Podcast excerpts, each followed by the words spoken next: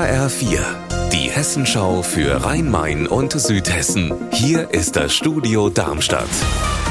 Mit Mike Markloff. Hallo. Nach drei Jahren Corona-Pause gibt's am 13. Mai wieder die Nacht der Museen in Offenbach und Frankfurt. Über 40 Häuser öffnen ihre Türen zu besonderen Ausstellungen. Heute ist das Programm offiziell vorgestellt worden. Vaja Stavrianos, was sind die Highlights? Nichts weniger als die Demokratie, denn zum 175-jährigen Jubiläum der ersten Nationalversammlung in der Paulskirche in Frankfurt wird sie in der Nacht geöffnet sein mit einem Gemälde, das die Demokratie thematisiert. Im Filmmuseum Museum stehen weibliche Filmschaffende der 20er Jahre im Rampenlicht. Offenbach zeigt ganz viel Handwerk und im Klingspor-Museum geht es um Reiseutensilien, die sich Gäste aus wiederverwertbaren Materialien basteln können. An der TU Darmstadt gibt es Protest. Bei einer Personalversammlung sind heute mehr als 1300 unterschriebene Postkarten ans Präsidium übergeben worden. Es geht um die Sauberkeit und Hygiene an der TU.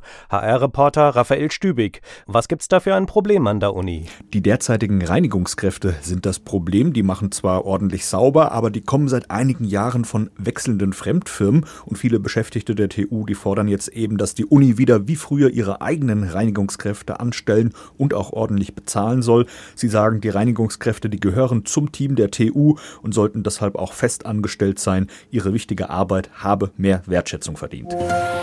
Am Aktienmarkt haben wir in den vergangenen Tagen bei Bankaktien einen Kurssturz erlebt, auch an der Frankfurter Börse. Die Aktien der Deutschen Bank und der Commerzbank sind regelrecht eingebrochen. Ursula Mayer mit den Einzelheiten. Mittlerweile haben sich die Kurse wieder etwas erholt. Schließlich hat Bundeskanzler Olaf Scholz höchstpersönlich vor kurzem betont, er sehe für die Sorgen keinen Anlass. Denn etwa die Deutsche Bank habe ihr Geschäftsmodell modernisiert und sei zuletzt sehr profitabel gewesen. In der Tat haben sowohl sie als auch die Commerzbank im letzten Jahr Milliarden Gewinne erzielt. Allerdings leiden viele Geldhäuser unter der Zinswende, denn sie haben in den letzten Jahren einen Haufen langlaufende Kredite vergeben, an denen verdienen sie wegen der damals noch niedrigen Zinsen wenig. Gleichzeitig müssen sie jetzt aber wieder höhere Sparzinsen zahlen.